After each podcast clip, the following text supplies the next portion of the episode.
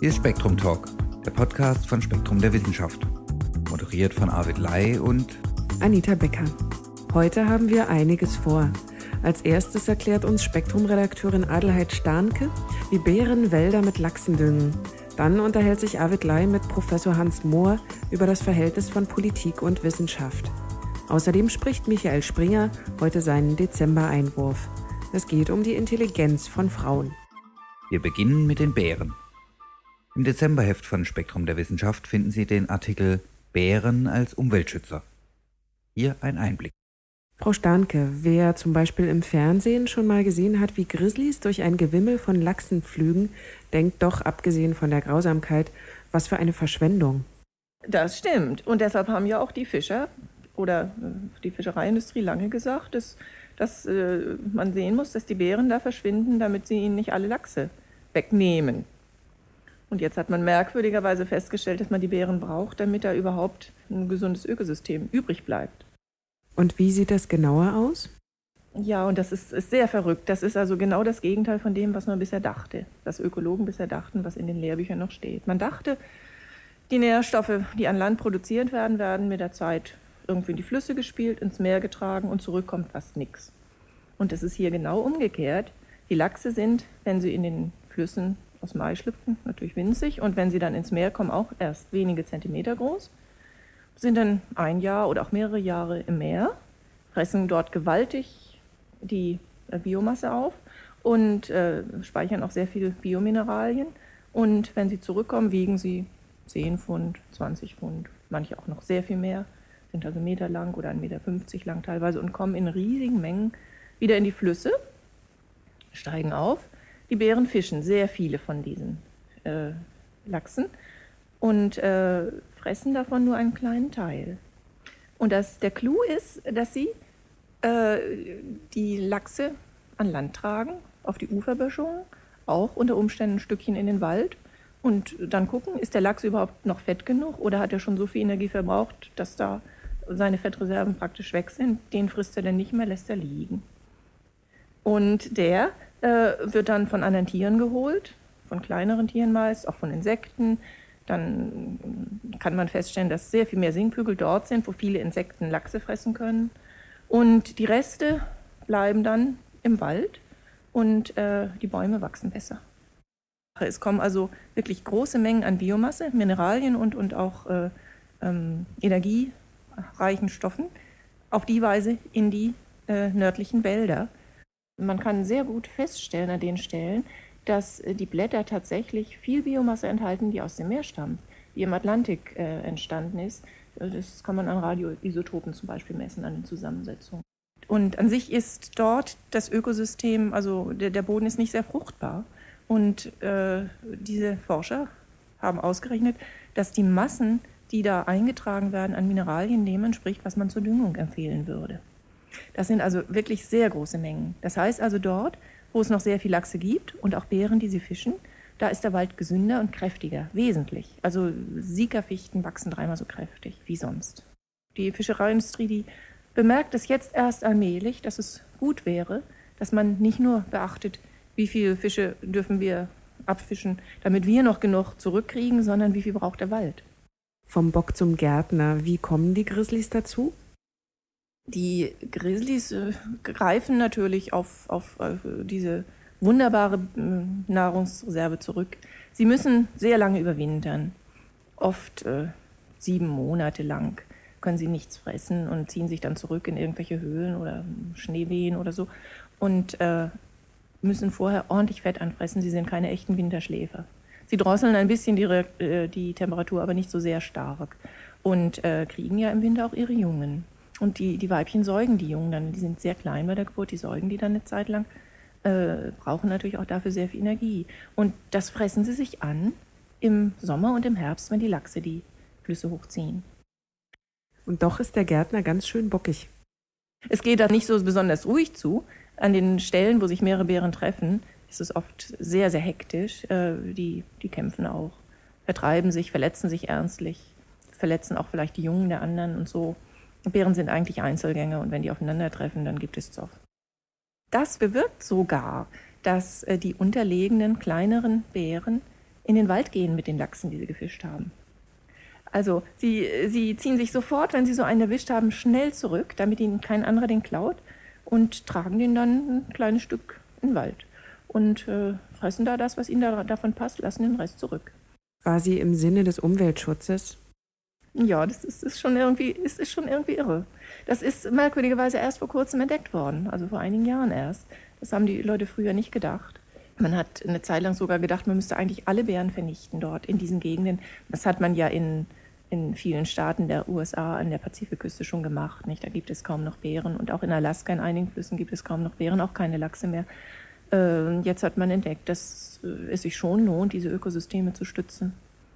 Und äh, man, man nutzt das jetzt sogar so aus, dass man die Lachse als Dünger benutzt. Das ist der neueste Trick. Äh, nachdem man festgestellt hat, dass die Lachse sehr viel Biomineralien enthalten, zum Beispiel Phosphor, ist man jetzt dazu übergegangen, tonnenweise Lachs künstlich in die Wälder auszuschütten. In, mit Lastwagen oder von Hubschraubern aus und auf die Weise die äh, Böden zu düngen. Aber ist es nicht doch Verschwendung? Ungefähr die Hälfte der Lachse, die in die Oberläufe der Flüsse kommen, werden von Bären weggefischt, wenn dort viele Bären anwesend sind. Das ist also eine ganz erstaunliche Menge und von denen wird ein beträchtlicher Teil auf dem Land zurückgelassen, weil die nur einen kleinen Teil oft davon fressen. Sie suchen sich die fettesten Teile aus. Ähm, die Lachse, die, die ableichen können und die von Bären nicht gefressen worden sind, sterben normalerweise auch. Das ist der natürliche Lebenszyklus von Lachsen. Nach dem Ableichen sterben die dann und äh, werden im Gewässer unter Umständen auch von Tieren gefressen natürlich, also auch in das Ökosystem aufgenommen, aber kommen eben nicht an Land oder wenig, weil es nicht zufällig Vögel sind, die sie fischen. Und äh, die werden dann vielleicht von Krebsen, von kleinen Insekten, von Wasserinsekten gefressen.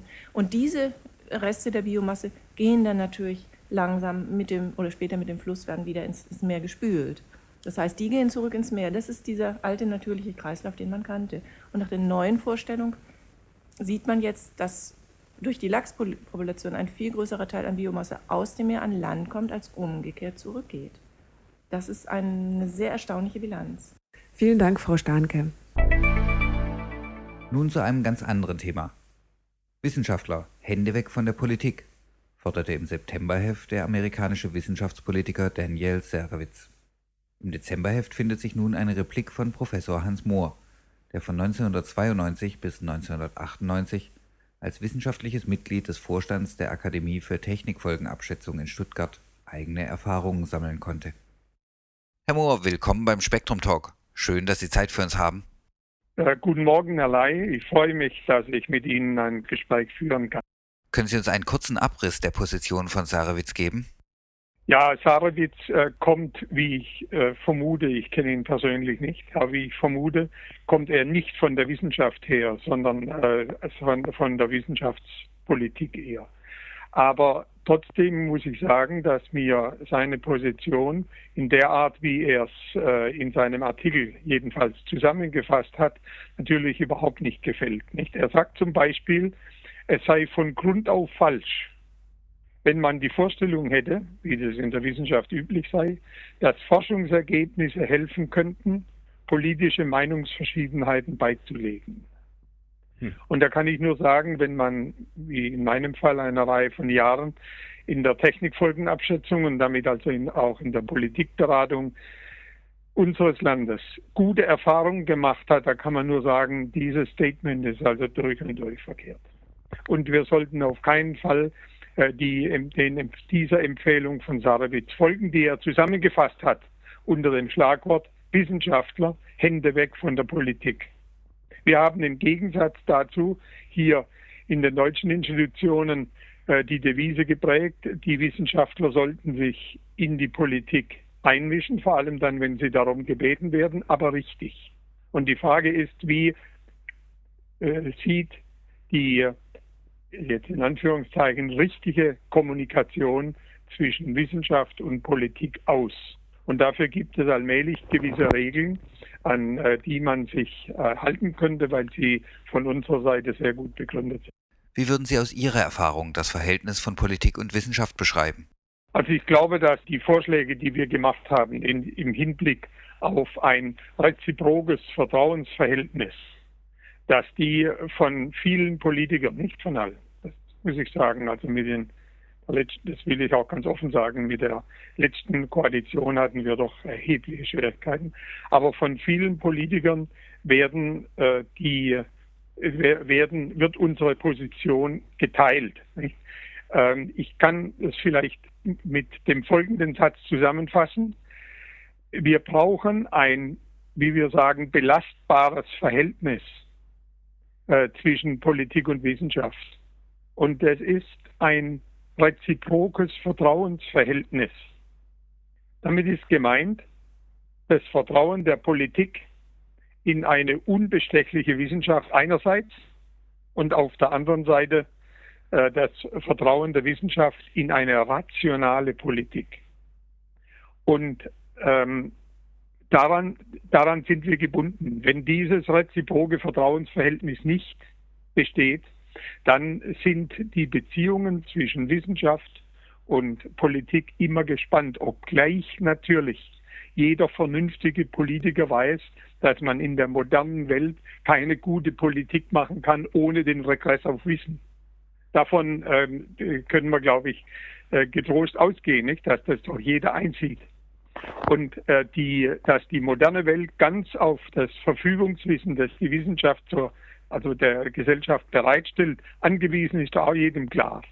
Die Frage ist nur, wie organisiert man das, ähm, äh, die Kommunikation? Und da hat sich folgender Leitsatz immer ganz gut herausgestellt. Nicht Wissenschaft ist wahrheitsfähig, Politik ist dagegen nur konsensfähig. Es gibt keine politische Wahrheit, so, so wenig wie es ethische Wahrheiten gibt. Es gibt nur hier Überzeugungen und die Möglichkeit, diese Überzeugungen zu einem Konsens zusammenzuführen. In der Wissenschaft, epistemologisch gesehen, ist das völlig anders. Wir haben völlig klare Regeln, was es bedeutet, wenn man sagt, Wissenschaft ist wahrheitsfähig und wir sind zur Wahrheit fähig. Dazu haben Sie sechs Thesen. Die erste These, Wissenschaft ist wahrheitsfähig, Politik dagegen nur konsensfähig, über die wir gerade schon ausgedehnter gesprochen haben. Die zweite These, die hat sich in den letzten Jahren als besonders wichtig erwiesen, nämlich dass wissenschaftliche Aussagen keiner politischen Erörterung bedürfen. Nicht politische Instanzen können das kognitive Wissen ignorieren. Sie können es abweisen, aber sie können es nicht korrigieren. Und das ist ein ganz wichtiger Punkt.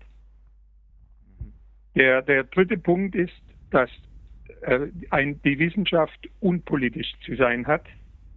Sie soll, das heißt also, sie soll auf Distanz zum politischen Tagesgeschäft gehen um, und so, nennen, so fordern wir das im Doktorandeneid unserer Fakultät von jedem Doktoranden, um unbeirrt von äußeren Rücksichten, wie es heißt, die wissenschaftliche Wahrheit zu suchen und zu bekennen.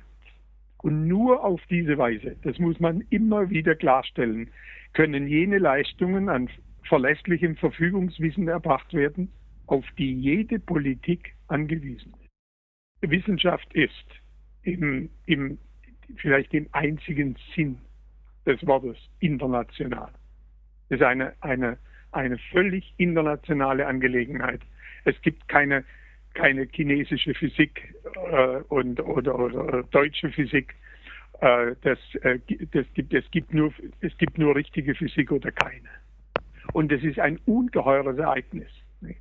dass es hier wirklich eine intellektuelle äh, eine intellektuelle Anstrengung des Homo sapiens gibt, die tatsächlich über alle Nationen hinweg ähm, äh, in genau der gleichen Weise gilt. Und deshalb kann man sich natürlich auch, wenn man nach Wegen sucht, wie kann man die Menschen zusammenbringen und äh, dafür sorgen, dass sie sich nicht äh, weiter ständig umbringen. Äh, und wie kann man das erreichen? Dann kann man sich darauf stützen, wie es die Wissenschaft gemacht hat. Und dann das, äh, meine wichtigste These natürlich, dass das ausgewogene Verhältnis zwischen Politik und Wissenschaft auf dem reziproken Vertrauen basiert, das ich vorhin bereits im guten Gründen an Anfang gestellt habe. Also Vertrauen der Politik in die Sachkompetenz und Unbestechlichkeit der Wissenschaft und das Vertrauen der Wissenschaft auf eine Politik, die Sachwissen respektiert und auf logisch und sachlich begründete Entscheidungen zielt. Und dann die letzte These, dem Gemeinwohl wäre am besten gedient, das haben wir über Jahre hinweg sorgfältig geprüft, die, die, die, dieses Statement, wenn Wissenschaft und Politik konsequent als weitgehend getrennte Teilsysteme der gesellschaftlichen Wirklichkeit behandelt würden, aber gleichzeitig das Zusammenwirken der beiden Teilsysteme durch klare Verfassungsartikel bestimmt wäre. Und da sind wir dann zu einigen Vorschlägen gekommen, äh, wie man äh, die Verfassung ändern könnte und ändern müsste, damit man dieses solide Verhältnis gewinnt. Natürlich, das ist jedem Wissenschaftler klar, kann ähm, auch eine durch strenge Verfassungsregeln geordnete wissenschaftliche Politikberatung die politische Entscheidung nicht ersetzen. Ist klar, dass jede Regierung auch beim Vorliegen eines Expertenvotums darin frei ist, ob sie dem Rat der Experten folgen will oder nicht.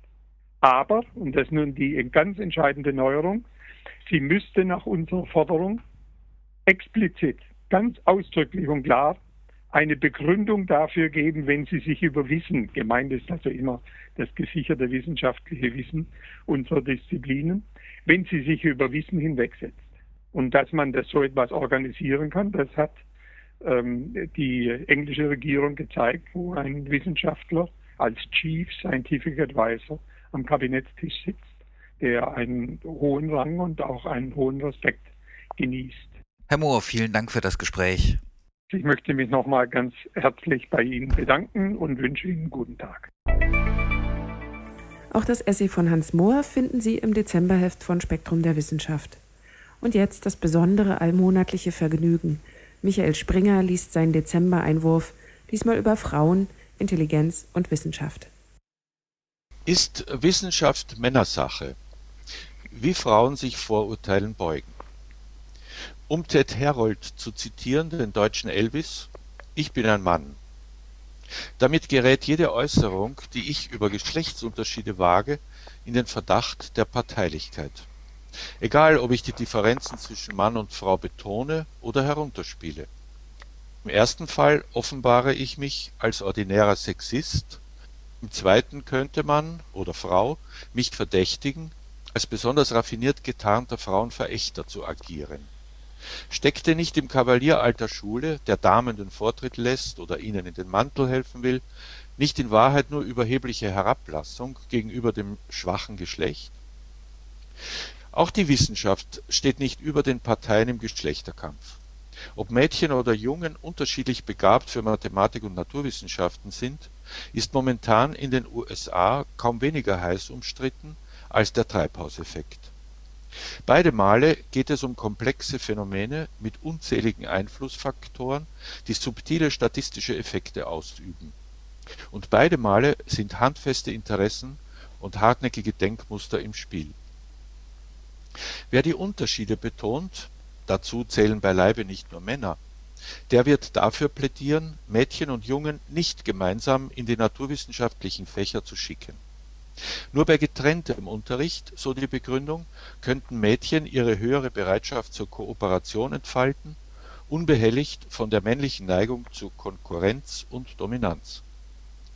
Dagegen argumentieren jetzt zwei US-Psychologinnen mit einer Meta-Analyse von 46 Übersichtsartikeln, die ihrerseits mehr als 5000 Einzelstudien an insgesamt sieben Millionen Personen zusammenfassen. Mit dieser gewaltigen Datenmasse stützen Janet Shipley-Hyde und Marsha C. Lin ihre Hypothese der Geschlechterähnlichkeiten. So falle für mathematische Schulleistungen das Geschlecht statistisch nicht ins Gewicht. Nationale Unterschiede machten sich viel stärker bemerkbar Schön und gut, könnte man einwenden. An der Spitze aber findet man nun einmal seltener Frauen als Männer. Wo ist der weibliche Einstein? Ob daran nur die berufliche Diskriminierung von Wissenschaftlerinnen schuld ist oder vielleicht doch auch ein Quäntchen biologische Grundausstattung, das wird man ihr noch fragen dürfen. Da melden sich zwei Männer zu Wort. Aylan Dar Nimrod und Stephen J. Heine. Ersterer räkelt sich auf seiner Homepage als echter Macho im Lehnstuhl. Die beiden US-Psychologen haben nachgemessen, um wie viel schlechter Frauen bei Mathe-Tests abschnitten, wenn sie vorher einen Artikel auswerten sollten, der ein angeborenes weibliches Mathematikdefizit behauptete. Der Effekt ist krass und passt zu dem als Stereotype Threat, etwa Bedrohung durch Stereotypen, bekannten Phänomen. So zeigen Frauen schon dann schlechtere Leistungen in Intelligenztests, wenn man nur ihr Geschlecht hervorhebt. Offensichtlich ist es sinnlos, beim Menschen sexuell bedingte Begabungsunterschiede nachweisen zu wollen, solange diese, falls überhaupt vorhanden, von sozialen Rückkopplungen völlig überdeckt werden.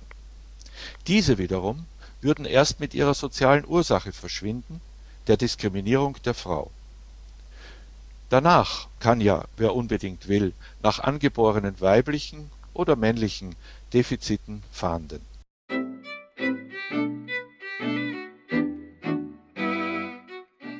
Soweit Spektrum Talk Nummer 12. Episode 13 verschiebt sich aufgrund der Weihnachtsfeiertage und erscheint parallel zum neuen Heft schon diesen Freitag. So viel sei verraten. Es geht um Gehirne von Experten. Bis dahin wünschen wir Ihnen eine möglichst entspannte Zeit. Und Feedback erreicht uns wie immer unter talk.spektrum.com.